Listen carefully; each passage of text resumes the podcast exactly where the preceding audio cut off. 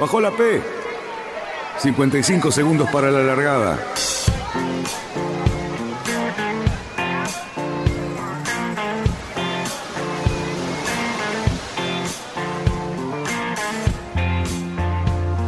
Así comienza Radionautas. Toda la información de la náutica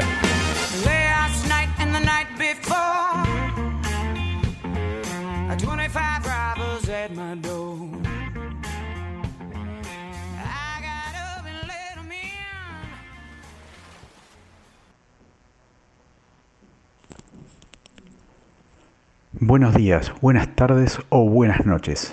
Bienvenidos a una nueva entrevista de Radionautas. Hoy, Sebastián Córdoba nos cuenta en primera persona su experiencia en el traslado del Kairos, el Mini 650 de Yemila Tassin, desde Barcelona hasta Génova. Pero empecemos por el principio. ¿Quién es Sebas? Un muchacho nacido en Argentina, de la provincia de Buenos Aires, socio del Club Náutico San Isidro. Navegó desde chico, comenzó en Optimis y luego pasó a barcos grandes, utilizando los barcos del club. Aprovechó para correr en cuanto barco pudo. Esto fue lo que nos comenta él en la primera pregunta. Después nos cuenta algo más. Por lo general hace de proel. Los últimos años estuvo corriendo en el Patagonia, un Veneto First de 36.7. Luego también corrió en dobles con el Intrepid, un FIC 36 y también en Grumete. Esto le fascina a Cali. Ahora hace tres meses que está en Barcelona y buscando barco para navegar. Quizás un dato interesante a agregar es cómo dio con Yamila para este traslado. Ella publicó en Instagram buscando a alguien motivado que quisiera acompañarla para llevar el, el Kairos. Él le escribió y luego de un corto intercambio de mensajes lo sumó a la tripulación. Es así, el mundo de la náutica, ¿no? Bueno, ahora sí, sin más rodeos, los dejo con Sebas.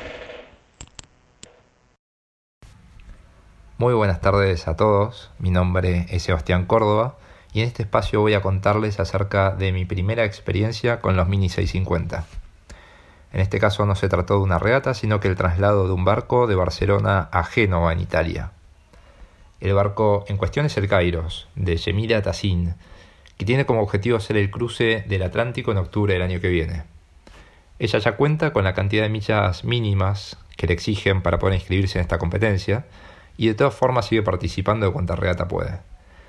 En este caso, su próxima competencia será el Gran Premio de Italia, que larga ahora el 17 de octubre y consta de un recorrido de 500 millas en tripulación dobles.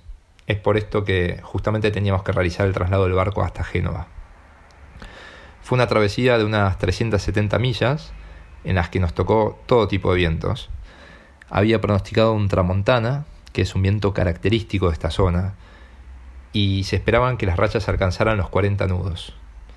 Es un viento de componente norte, con lo cual íbamos a tenerlo del través, y se esperaba que a continuación de esto vinieran dos días de calma y muy pocos vientos, para luego volver a entrar otro tramontana.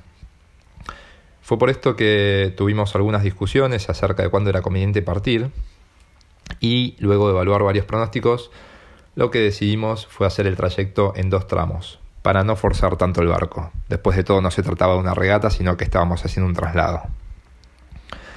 Fue así como partimos un lunes por la tarde, justo con la puesta del sol. La primera noche fue tranquila, con vientos suaves, avanzando de cenida, bordeando la costa de Cataluña. Éramos dos llevando el barco, Yemila y yo, y nos repartimos en guardias con turnos de una hora y media. La idea que teníamos era entrar a puerto antes de llegar a la frontera con Francia y esperar allí a que pasara la parte más fuerte de este viento tramontana.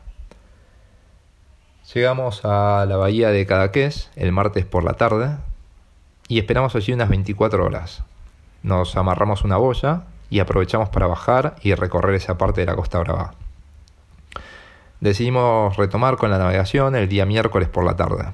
Todavía soplaba fuerte, pero se suponía que los vientos más intensos habían pasado y también por otro lado queríamos aprovechar algo de lo que quedaba de ese tramontana para evitar quedarnos encalmados en el medio del cruce de la Bahía de León. Que por cierto, esta bahía, la de León, cuenta con unas 150 millas en línea recta, cruzando de Cadaqués a Hieres, y en mi opinión fue la mejor parte del trayecto. Comenzamos así el cruce de la Bahía de León con unos 20 nudos de viento y un mar casi sin olas, aunque sabíamos que esto se debía a que todavía estábamos al resguardo de Cap de Creus, que es una extensión de tierra que continúa.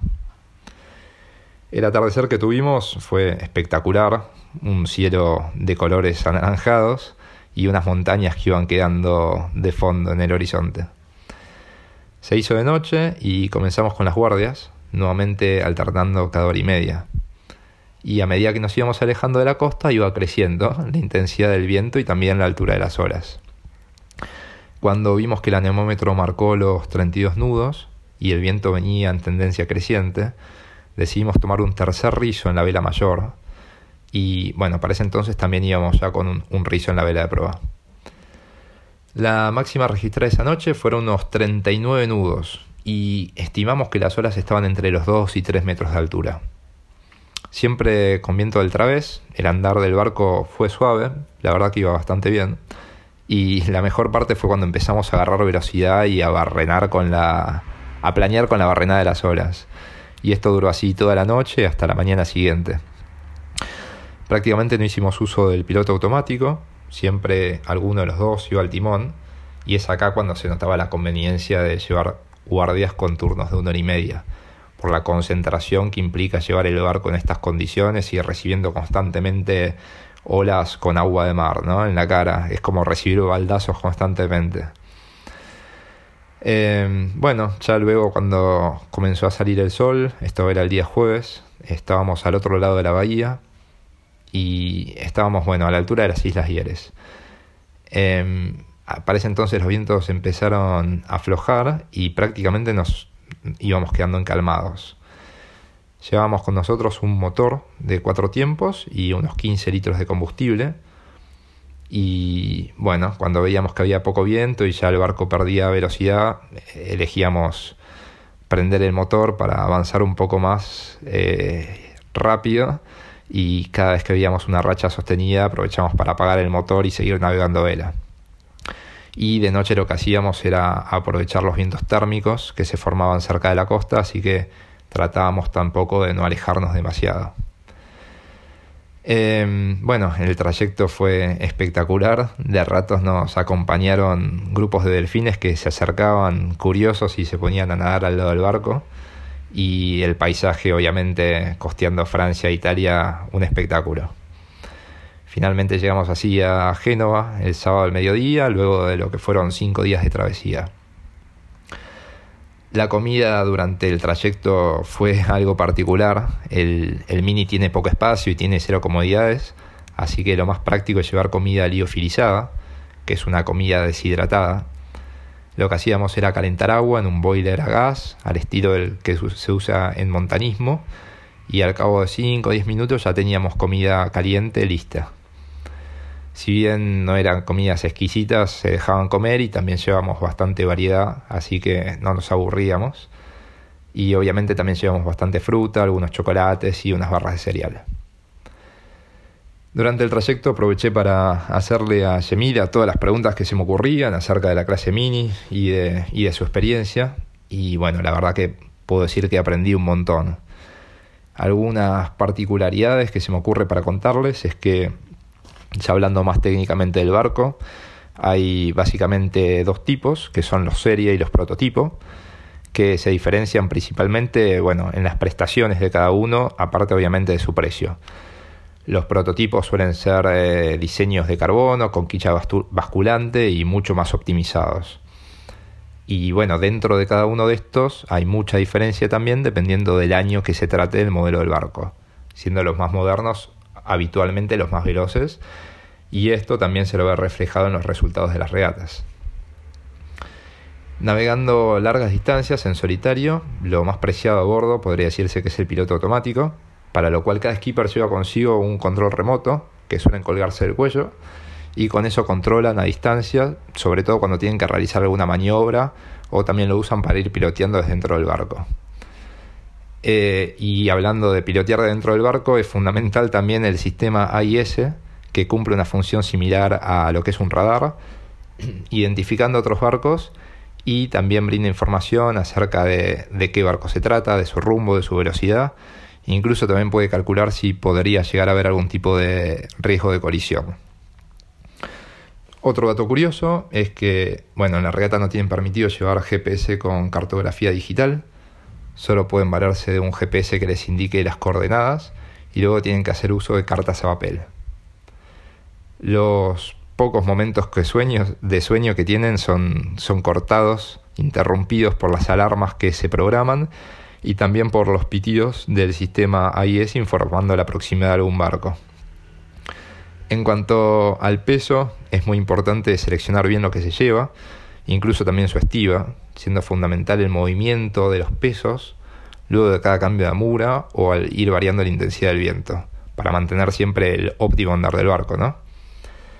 Y bueno, otro dato así importante es que el principal objetivo que tienen los que adquieren un mini Básicamente es llegar a realizar el cruce del Atlántico en lo que se denomina la Mini Transat, que se organiza en octubre cada dos años y es un recorrido que va de Francia, baja en un primer tramo hasta las Canarias y luego de allí en un segundo recorrido hace de Canarias al Caribe. Y en total son aproximadamente 4.000 millas.